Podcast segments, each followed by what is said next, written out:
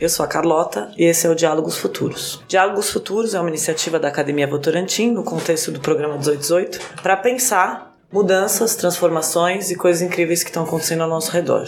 Cada episódio dessa temporada a gente tratou de temas relacionados a novos padrões e tecnologias emergentes, tentando provocar uma reflexão em torno das coisas que estão acontecendo à nossa volta e o quanto a transformação e a ideia de futuro não está distante. A gente já está vivenciando, o futuro já chegou, o que, que, é isso, o que isso significa, é um pouco do que a gente vai conversar aqui hoje. Hoje a gente vai conversar sobre o trabalho além da eficiência e da eficácia. A gente está aqui com umas pessoas incríveis, como sempre. Vou pedir para elas se apresentarem e emendarem já o que, é o trabalho. Eu sou o Alexandre Santilli, fundador da Ferolab, empreendedor e sempre estudei bastante educação, aprendizagem, como as pessoas aprendem, etc. A ideia é poder, enfim, contribuir com essa conversa aqui. E o que, que é trabalho? Trabalho, uma vez me falaram assim que hum, uma pessoa falou: Eu não trabalho porque eu adoro o que eu faço. Né? Então, o trabalho está muito ligado a alguma coisa que não, necessariamente é interessante, é prazerosa. Eu acho que isso até certo ponto está mudando,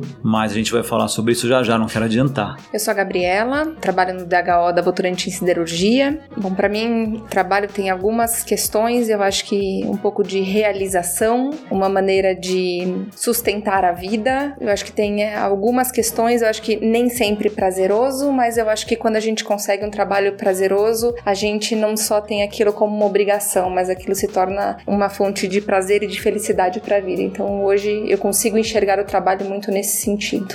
Eu sou Marisa Godoy, eu sou sócia proprietária da Êxito Gestão de Carreira, sou empreendedora também. Vou falar o que é trabalho para mim, porque de fato, e assim, isso tem a ver até com uma grande guinada de carreira que eu fiz. Para mim, necessariamente o trabalho tem que ser um lugar onde você vive seu propósito de vida. Quando a gente olha todas as papéis que nós temos na vida, de mãe, de pai, de esposa, de marido, de vizinha, o papel trabalho, né, profissional é aquele que mais toma conta da nossa agenda. E se você parar para pensar, você convive com as pessoas no trabalho a maior parte do tempo mais do que com a sua família. Então, de fato, tem que ser um lugar onde você vive os seus sonhos. Talvez seja poliana, né? A gente fala isso, mas eu acho que a gente vai trazer algumas reflexões aqui que é possível sim.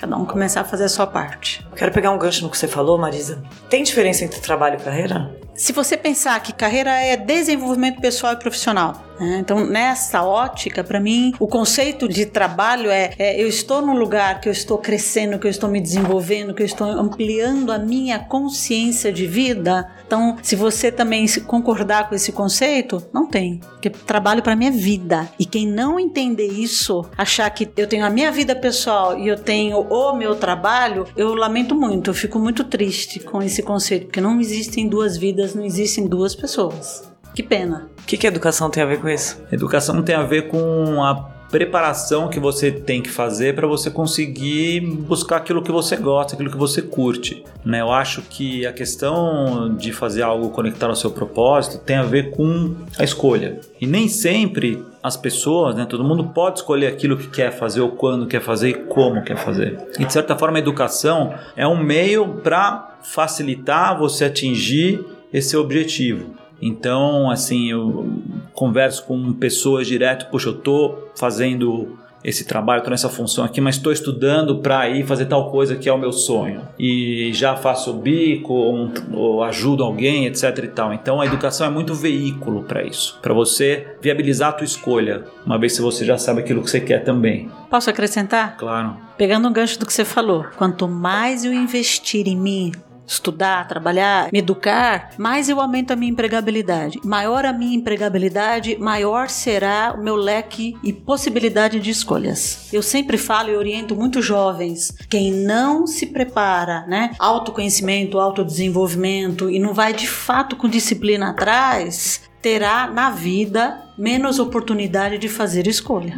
Acho que é um pouco do que você está é falando. Aí, é isso aí. Como é que é para estar no lugar de quem pensa, né? Formula programas então que permitem que as pessoas se eduquem ou se preparem mais? Eu acho que até pensando um pouco na sua primeira pergunta, Carlota, me vem muito carreira e trabalho muito em paralelo, né? Eu construo minha, minha trajetória de carreira trabalhando, né? Então isso vai acontecendo e eu só consigo uma carreira exitosa e aí não tanto de status, porque para muitas pessoas o fim ou a, a felicidade não vem necessariamente com status, mas eu consigo ter uma carreira exitosa quando eu tenho minimamente uma consciência daquilo que eu tô fazendo, quando eu fui educado para isso, né? Então, tecnicamente, psicologicamente, enfim, mas eu, eu consigo amadurecer nesse processo e consigo entender qual que é a trajetória de carreira que eu quero, que tipo de trabalho eu vou topar ou não vou topar para eu construir essa carreira, para eu ter a felicidade lá no, no final, né? Para eu ser reconhecido lá no final, né? Me sentir pleno. Então, me vem muito isso. E quando a gente pensa muito na organização nos programas de formação, a gente estava muito voltado ainda a algumas questões muito estruturais, muito técnicas, né? Então, é, vinha muito a eficiência operacional, os indicadores. Então, tudo muito pesado, tudo muito cinza, muito concreto. E, e ferramental, né? Ferramental, né? Então, era os treinamentos técnicos de segurança, né? Então, todos os indicadores que ainda precisam acontecer, né? Então, eu brinco que esse é o kit básico de, de sobrevivência, não dá para viver sem isso. Mas eu acho que tá indo muito além disso, né? Eu acho que as organizações agora começam a enxergar o indivíduo como um todo, né? Ele não é lá o profissional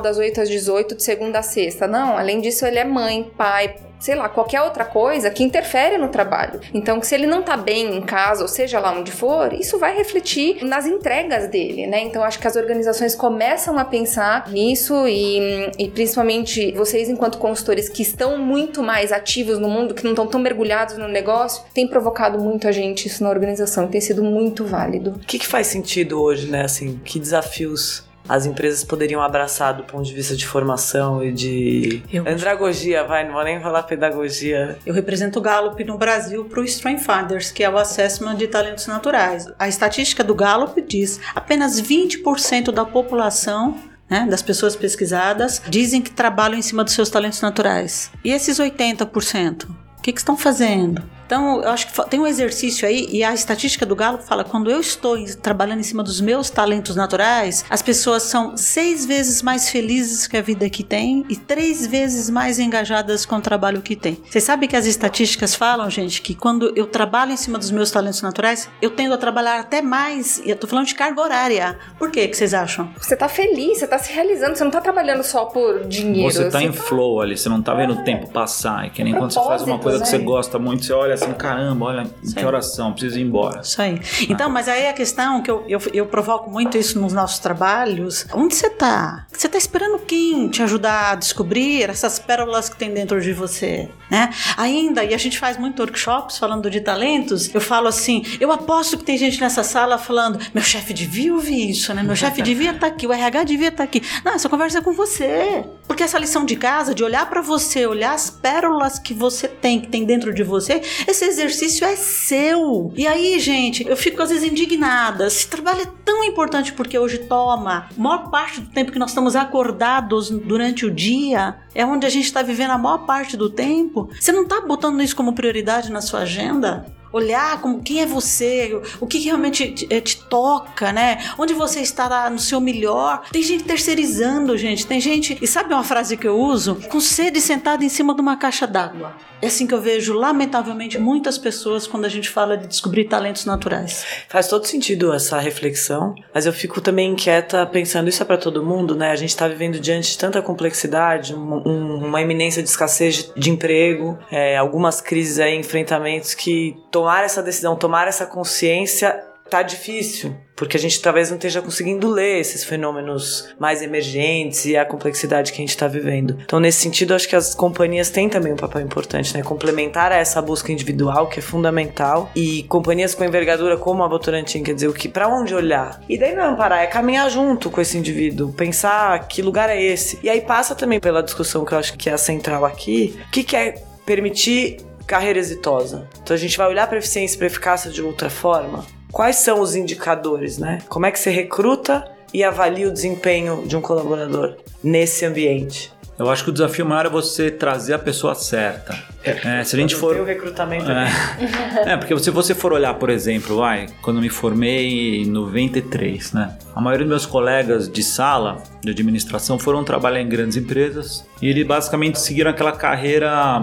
O cara entra numa área financeira, ou técnica, ou de marketing, ele vai ali evoluindo naquela carreira no sentido linear. Uhum. E a maioria foi por esse caminho, alguns desistiram no, no meio, etc., abriram seu negócio, mas a maioria seguiu esse caminho mais linear, mudando um pouco de empresa, outros nem tanto, estão na mesma até hoje. Mas o que a gente percebe que as pessoas começaram a perceber que elas não eram tão felizes fazendo aquilo, que aquilo era um, meio que um único caminho, um caminho mais óbvio, né? Todo mundo vai por ali. E o que foi nos, da, nos, foi dado, né? Exatamente. Quer dizer, a ideia de cargos, os, o, o, modelo hierárquico em que as empresas se constituem. O modelo do sucesso, né? A ideia do sucesso, né? ainda está colocado, uhum. né, como símbolo e... Ainda está colocada a questão do emprego, não do trabalho. Então, assim, uhum. acho que a primeira pergunta, quer dizer, que do lado do indivíduo que ele tem que se fazer, quer dizer, eu quero me engajar em uma empresa, uma empresa grande, pequena, é um empreendimento, eu vou com um amigo, ou vou participar de um processo seletivo, acho que é a primeira questão. E do lado das empresas, entender quem que ela quer, porque a impressão que eu tenho hoje é que as empresas querem quem não quer estar lá dentro.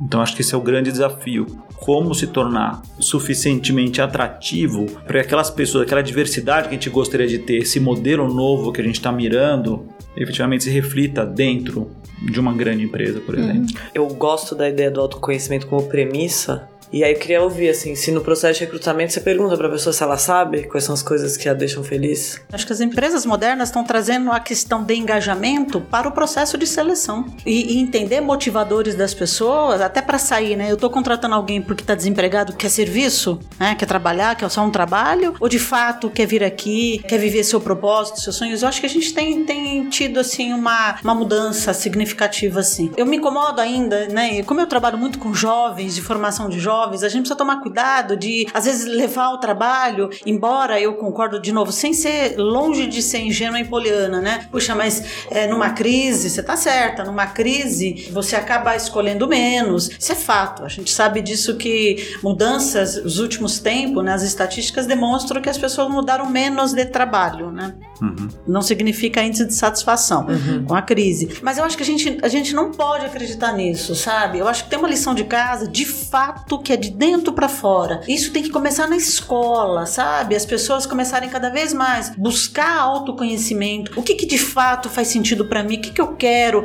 Quais são os meus talentos naturais? Quais são as minhas restrições de carreiras? E essas restrições, gente, elas podem ser momentâneas, elas podem ser circunstanciais. E as pessoas deveriam ficar mais conectadas com as suas verdades. Eu trabalhei numa grande empresa, posso citar o nome Nestlé. Eu durante seis anos eu fui responsável pela área de desenvolvimento do capital humano e toda a área de seleção de todos os negócios estava sobre a minha responsabilidade. É insano como pessoas, quando vão entrar, se candidatar por uma empresa Nestlé, se pergunta lá: tem mobilidade? Gente, todo mundo põe assim, amplo, geral e restrito. Dá a sensação se pergunta, mas até para Zâmbia, até para Síria, você iria? Iria. Mentira!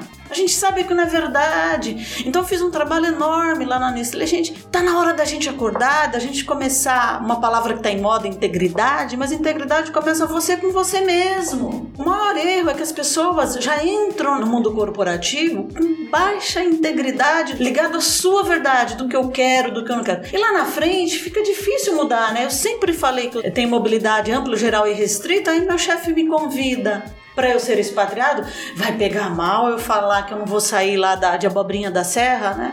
Tal, né? Desde o começo você sempre, quando a empresa te trouxe, você sempre falou quais eram as suas restrições ou você antecipadamente comunica você para sua organização como é que você tá, o que que você quer, o que faz sentido. Se antecipa isso. E ó, seja esperto, né? Quando você se antecipa para falar de carreira, você diretamente mobiliza as pessoas a ajudarem a você a rodar seu plano de carreira. Essa que é a grande sacada. Completando um pouco e usando o que a Marisa falou, a gente tem feito alguns processos seletivos em que a gente faz as perguntas básicas, tá assim, pontos fortes e pontos a desenvolver. E a gente ainda percebe que as pessoas vêm com chavões, né? E de fato, eu comecei a me questionar e tenho dúvida do quanto as pessoas de verdade sabem quais são essas coisas, ou falam porque isso faz sentido para o processo seletivo. E aí, quando a gente fala um pouco sobre felicidade, isso até pelos programas que a gente tem passado de desenvolvimento, algumas conversas, até com amigos meus mesmo, pessoas muito próximas, as pessoas não sabem o que as faz feliz. Então você vai perguntar,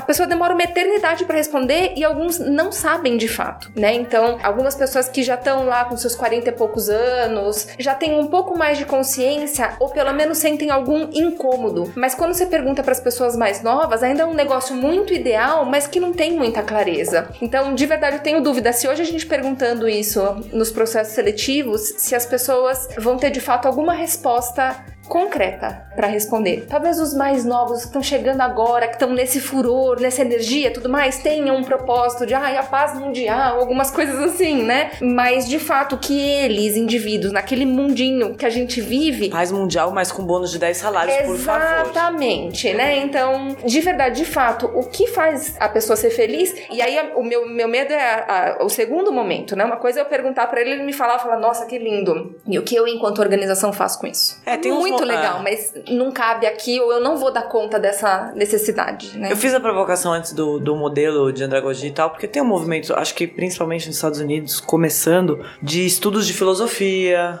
dentro das organizações. Quer dizer, essa transcendência que você trouxe no início. A gente não precisa estudar não, skills, né? A gente não precisa treinar pessoas necessariamente para fazer coisas, mas pode acelerar processos de autodesenvolvimento para garantir que esse fluxo entre a relação companhia, empregado, propósito e que não importa que nome isso tenha, seja mais saudável. Como é que vocês veem isso? E dessa relação, que indicadores pode trazer, né? Como é que a gente mede esses movimentos e olha para o capital humano das organizações? A partir dessas mudanças, dessas possibilidades. A gente tem feito alguns programas de desenvolvimento justamente nessa linha que você falou. Então você vai estudar, por exemplo, arte ou filosofia, mas não pela arte e filosofia em si, como a forma de você se conhecer, se descobrir, mas também ver como é que aquilo se conecta com o teu dia a dia, com o teu negócio, etc. Então é uma outra forma, né? Menos tradicional e linear de você ir lá e dar um curso de estratégia da transformação digital é colocar o cara com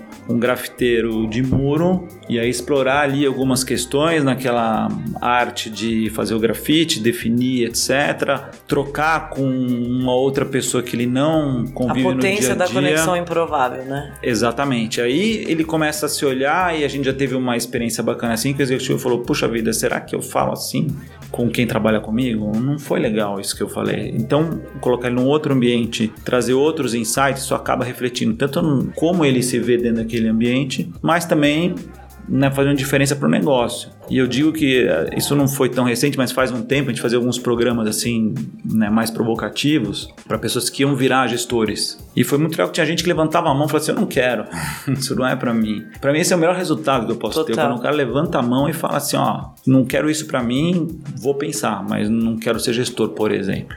Né? Então acho que esse tipo de. É, até a questão do líder e chefe, né? Que tá esse enfrentamento é. agora, né? Talvez as pessoas que a gente imaginou ou não queiram, ou de fato não tenham um perfil. Uhum. Tá tudo em xeque, a minha sensação. E rumo a uma transformação positiva. E, e acho que o papel da educação é, é fazer essa provocação. Não a provocação pela provocação, mas conectar com o negócio, com o dia a dia dele também e trabalhar né, sempre em grupos ou coletivo, com diversidade. Aí você vê a riqueza da troca de experiência e de você ir, de repente, né, viajar para um universo, para um mundo que você não está acostumado, nunca viu muito pouco e extrair desses benefícios, dessa troca, dessa novidade, né, de uma experiência diferente e nova. Eu escuto o Alexandre, que é uma coisa que você me fez pensar, a necessidade da gente criar mais pausas, pausas na vida. A sensação que eu tenho, e aí eu vou fazer uma conexão com carreira, com trabalho, vou fazer uma metáfora, tá, gente? Nós estamos pegando o nosso carro, nós estamos numa estrada, sem acostamento, e as pessoas falam para mim, Marisa,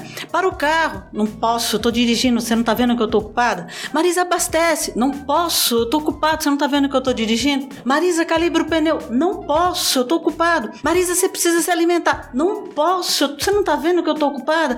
Marisa, você precisa descansar. Não posso, tô ocupada dirigindo.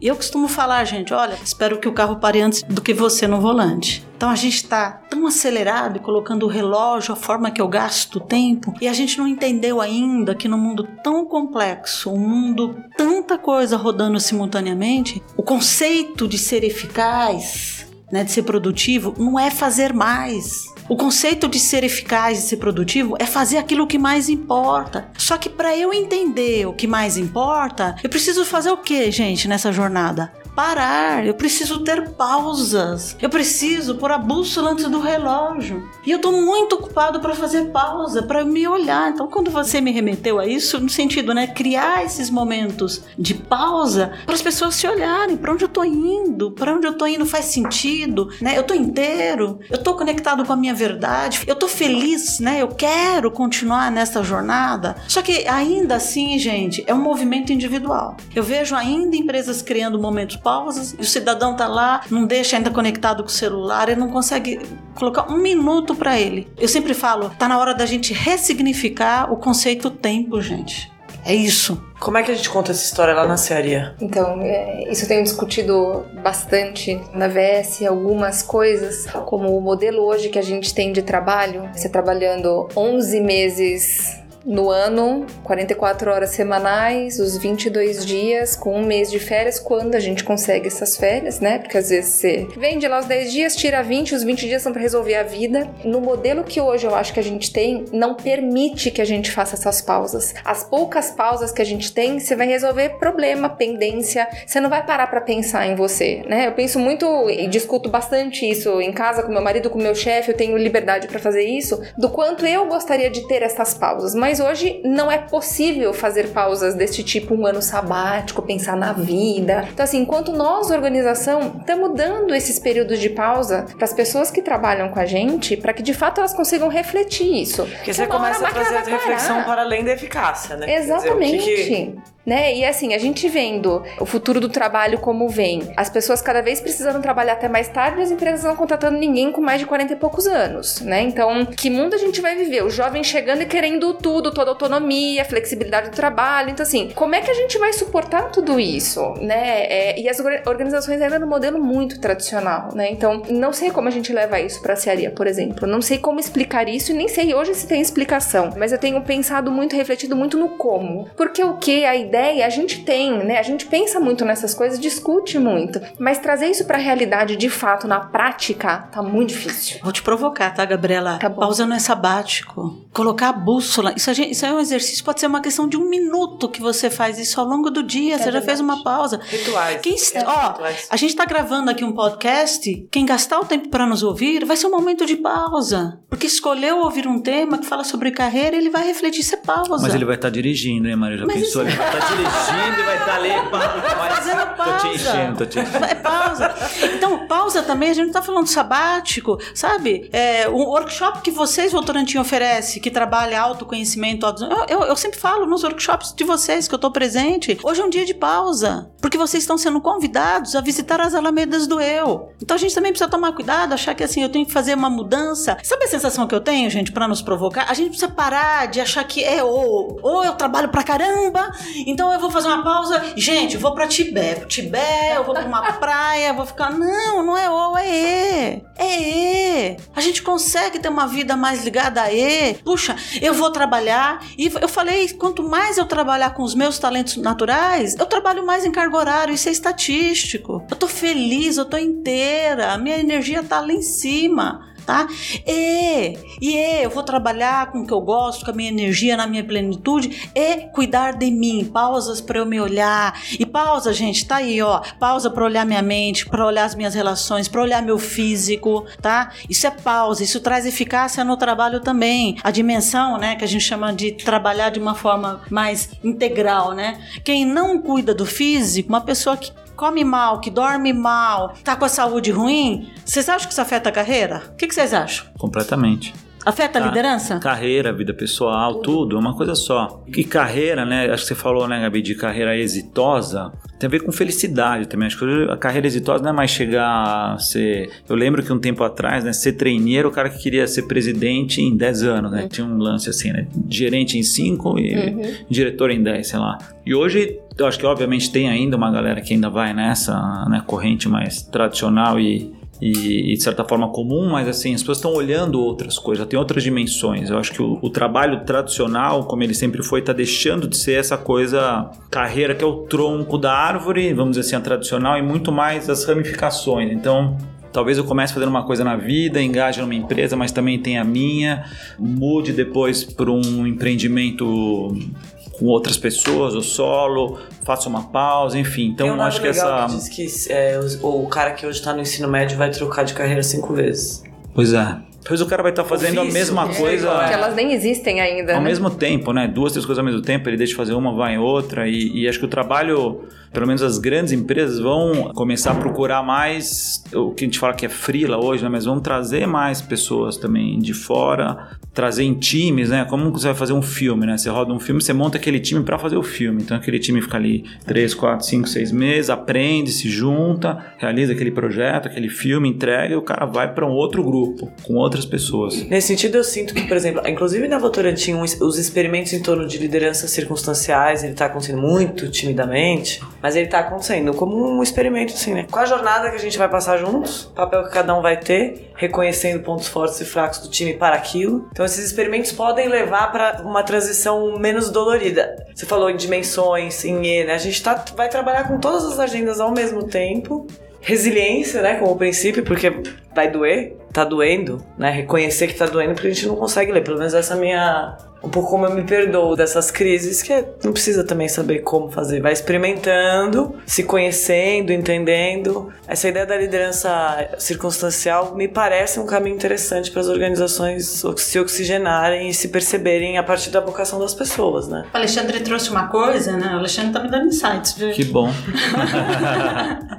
Ele, mas você vai falando aqui, eu adoro, eu sou devoradora de estatística, adoro estatística, né? A Deloitte tem um estudo, Deloitte Consultoria, para quem não conhece, né? Ela tem um estudo que ela faz uma vez por ano com o último estudo com as 1.800 papas de recursos humanos, ele é um estudo mundial que olha tendências, né? E o último estudo que foi lançado no final de fevereiro para março fala exatamente o futuro do trabalho. E bem em linha com o que você falou, no estudo ele fala que um dos temas prioritários que foi identificado por esses executivos foi carreira. Por quê? E eles descobriram que hoje basicamente se tem quatro tipos de carreira. Vou mencionar apenas três. Um deles que eles chamam carreiras estruturadas, que é aquele modelo bem básico, sabe? Quadros de acesso do júnior, pleno e sênior, ou seja, aquele movimento natural de carreira, né? Que a gente já conhece, que você já, você já sabe qual é o próximo passo de carreira. Há uma tendência agora que eles chamam de carreiras flexíveis, ou seja, embora você tenha um quadro de um career path, né? Um passos de carreiras, ao mesmo tempo a empresa vai permitir flexibilidade para que as pessoas possam fazer movimentos diferenciados, mesmo com esses quadros de acessos naturais. E um outro modelo de carreira, gente, que eles chamam de carreira open, aberta.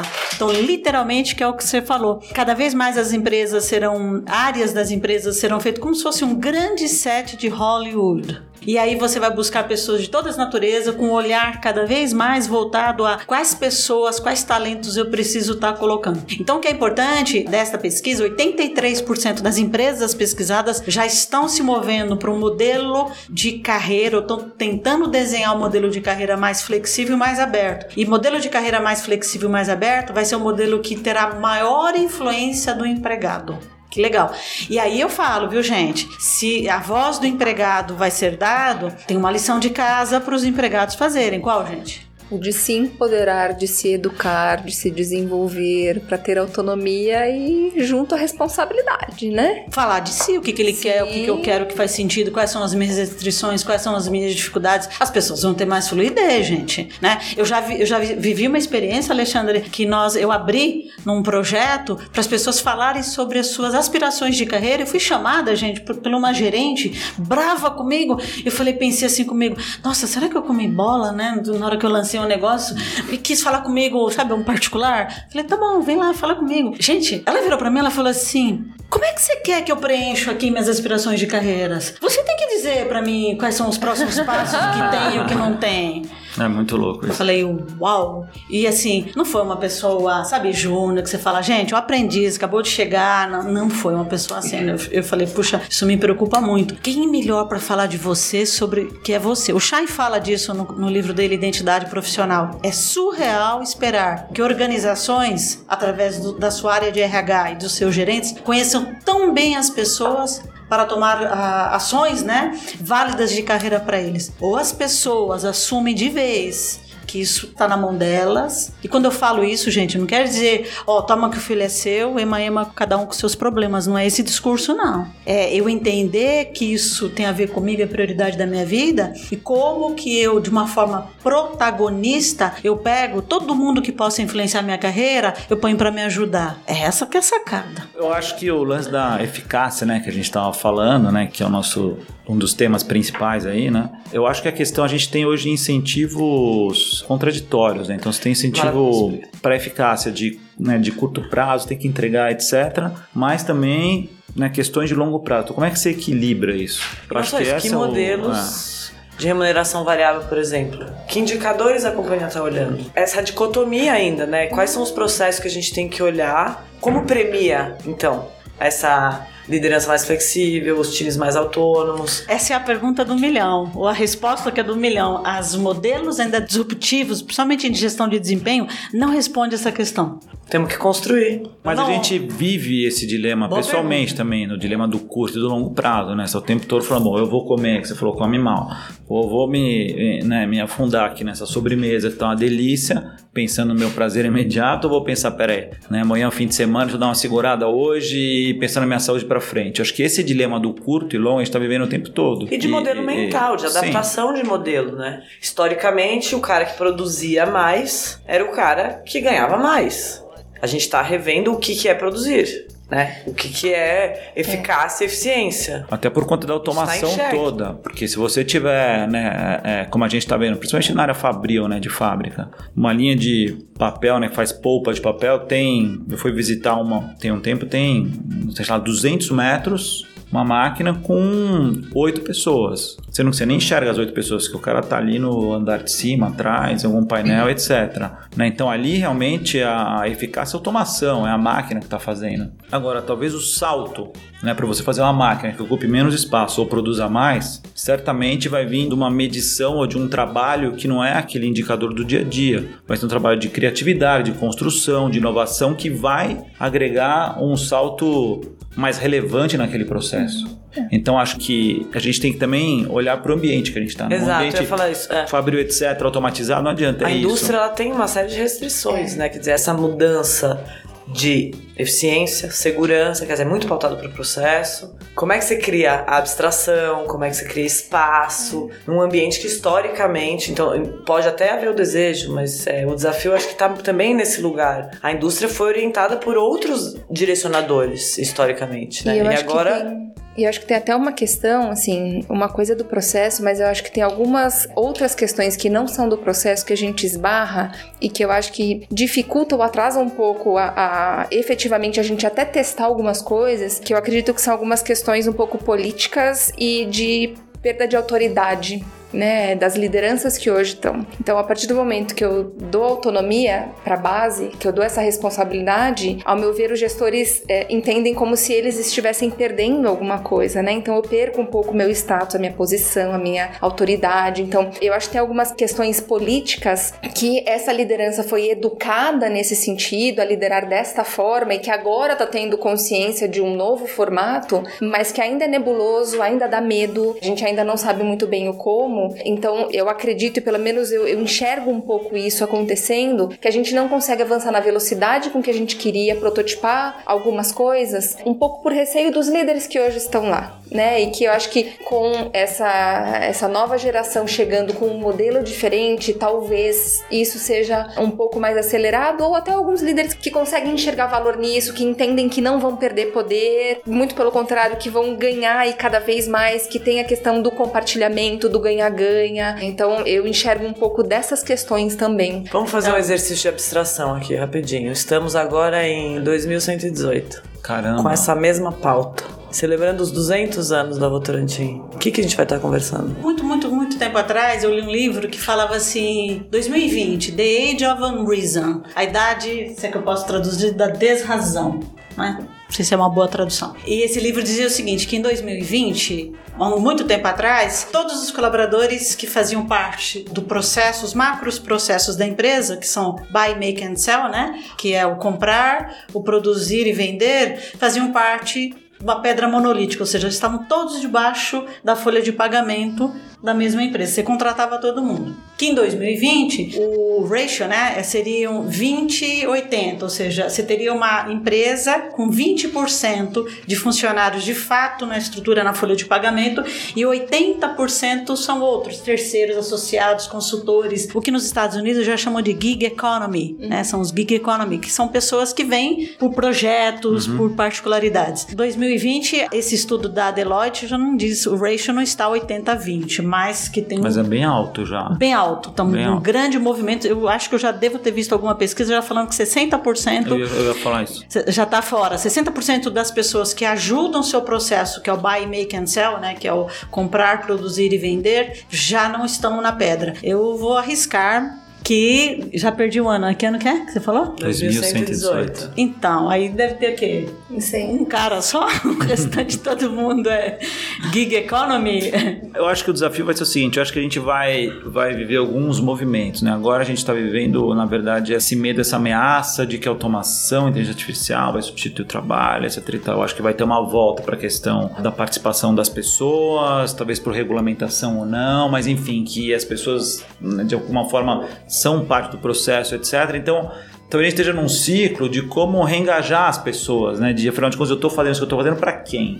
Né? Como que a gente vai lidar com essa desigualdade que já existe hoje, né? De profissões que você precisa de muita habilidade, muito skill e outras que você não precisa de nada. Então, talvez seja um movimento assim de olhar para a sociedade e falar assim, será que a gente não foi demais para um lado ou para o outro? Eu acho que esse vai ser um, um dilema, obviamente, daqui a 100 anos, né? 101, né? Quase. Eu fico pensando, minha, minha filha tem uma, uma pequenininha de 5 e um outro de 2. Eu fico imaginando a Manu quando tiver 105 anos. O que, que será que isso vai acontecer, né? E eu vejo muito na escola que eles estão, muito essa participação nas questões ecológicas, sociais, do respeito ao próximo, de experimentar tudo. Então, desde fazer um bolo de cenoura que eles escolheram da hortinha lá, até assistir uma peça em inglês que levaram, sendo que ela só sabe falar um, dois, três, quatro em inglês, né? Então, Acho que essa amplitude de consciência, essa ampliação do conhecimento para esses bebês de agora, eu acho que vai ser um negócio surreal. Então, muito provavelmente, nós não estaríamos numa discussão como essa aqui fisicamente. Talvez cada um tivesse num país e a gente com um holograma, sei lá, eu como a gente já tá se conversando, mas eu acho que vão estar em grupos menores. Eu acho que essas grandes corporações tendem a não ser mais tão grandes assim, né? Eu acho que vai ter uma diminuição do poder dessas grandes organizações. Eu acho que alguns negócios industriais vão continuar existindo sempre, mas eu acho que a gente vai ter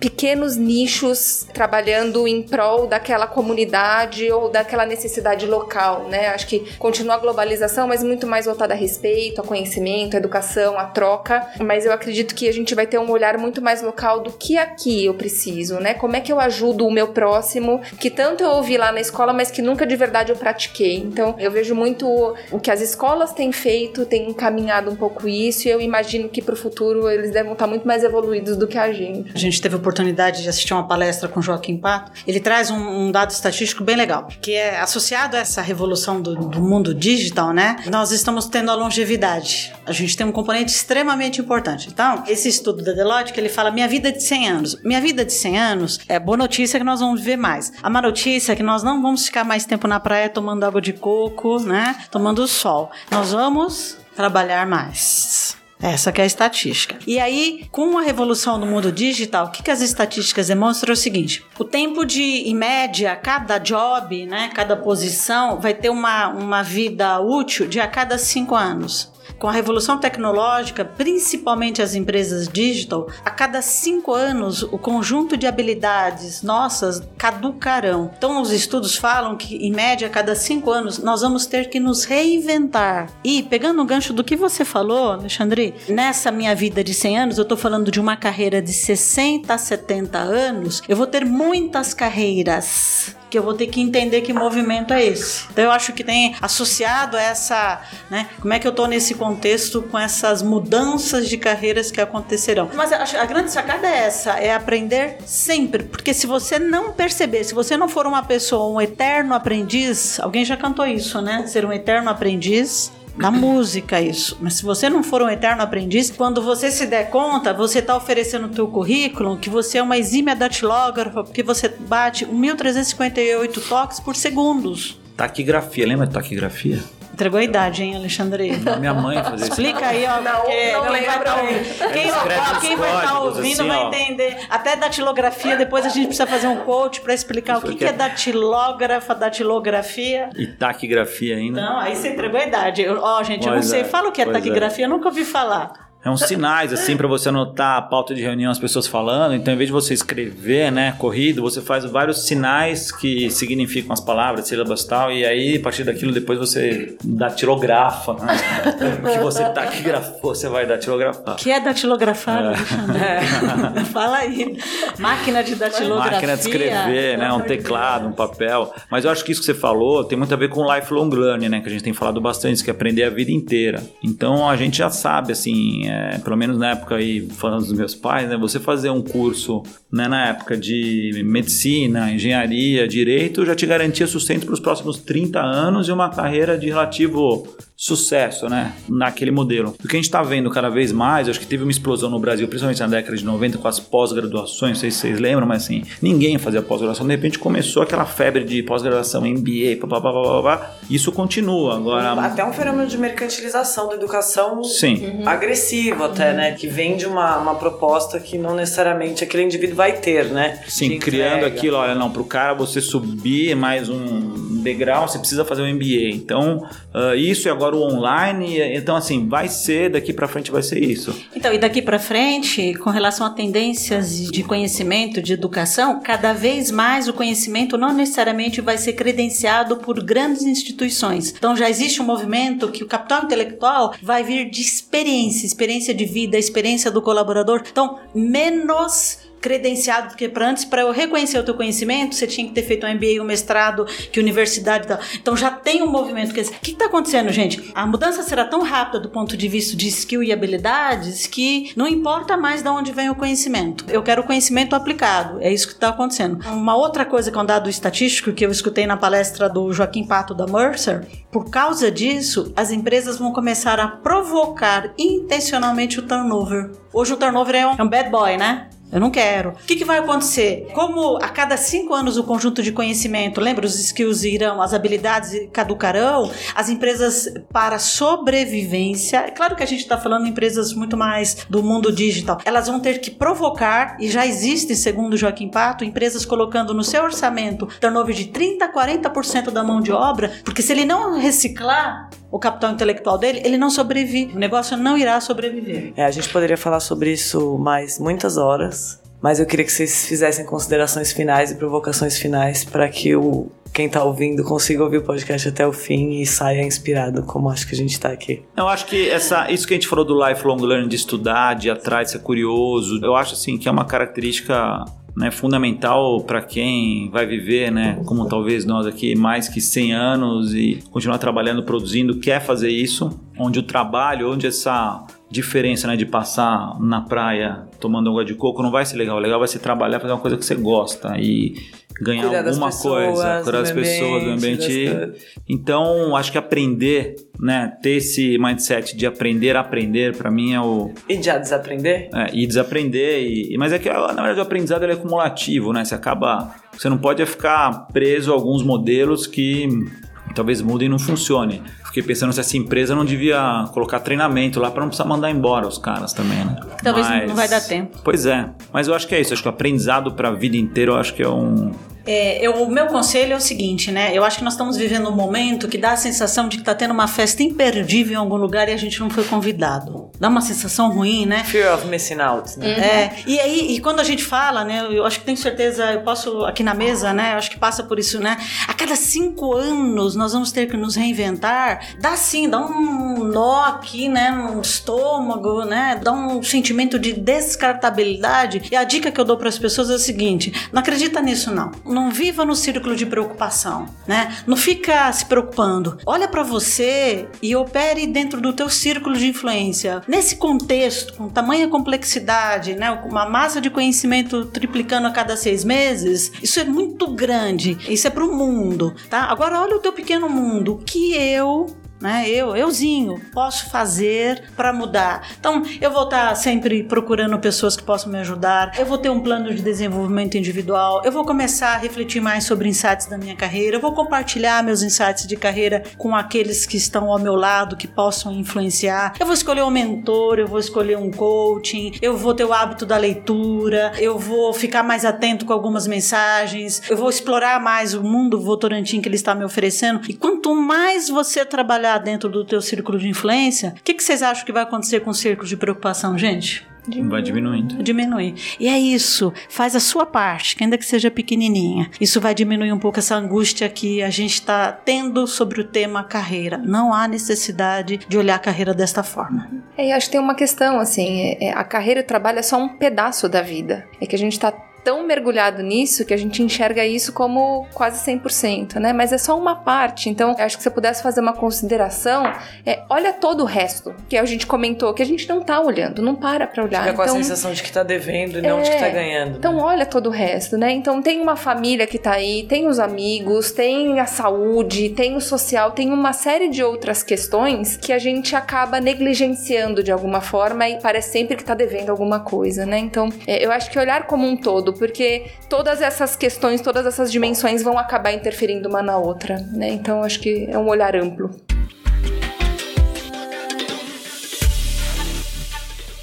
Para continuar o diálogo, os nossos convidados vão dar dicas incríveis para vocês se manterem inspirados. Começaria com a leitura do livro Descubra seus pontos fortes. Lá você terá vários insights sobre seus talentos naturais. Vale a leitura, confia em mim. Uh, eu sugiro um filme, já que a gente está falando de futuro, né? 1818, o filme chama Ex Machina, que eu acho que vai gerar umas reflexões bacanas sobre o que pode acontecer daqui nos próximos 100 anos. Eu tenho uma sugestão para quem nunca viu e puder ver o Circo de Soleil, que eu acho que é uma reflexão incrível sobre como eles repensaram, redesenharam o, o circo e do quanto a paixão deles pelo trabalho, porque eu acredito que não é só um simples espetáculo, eu acho que vai muito além disso, o quanto é encantador para quem está assistindo. Eu também vou dar uma dica. É, a plataforma Believe é uma rede social de conhecimento, com moeda própria, criada por uma brasileira. Lá você vai encontrar desde aula de violão até como se instruir para provas de inglês. Vale a pena, é bem massa. A conversa não precisa terminar aqui, tem outros episódios, a gente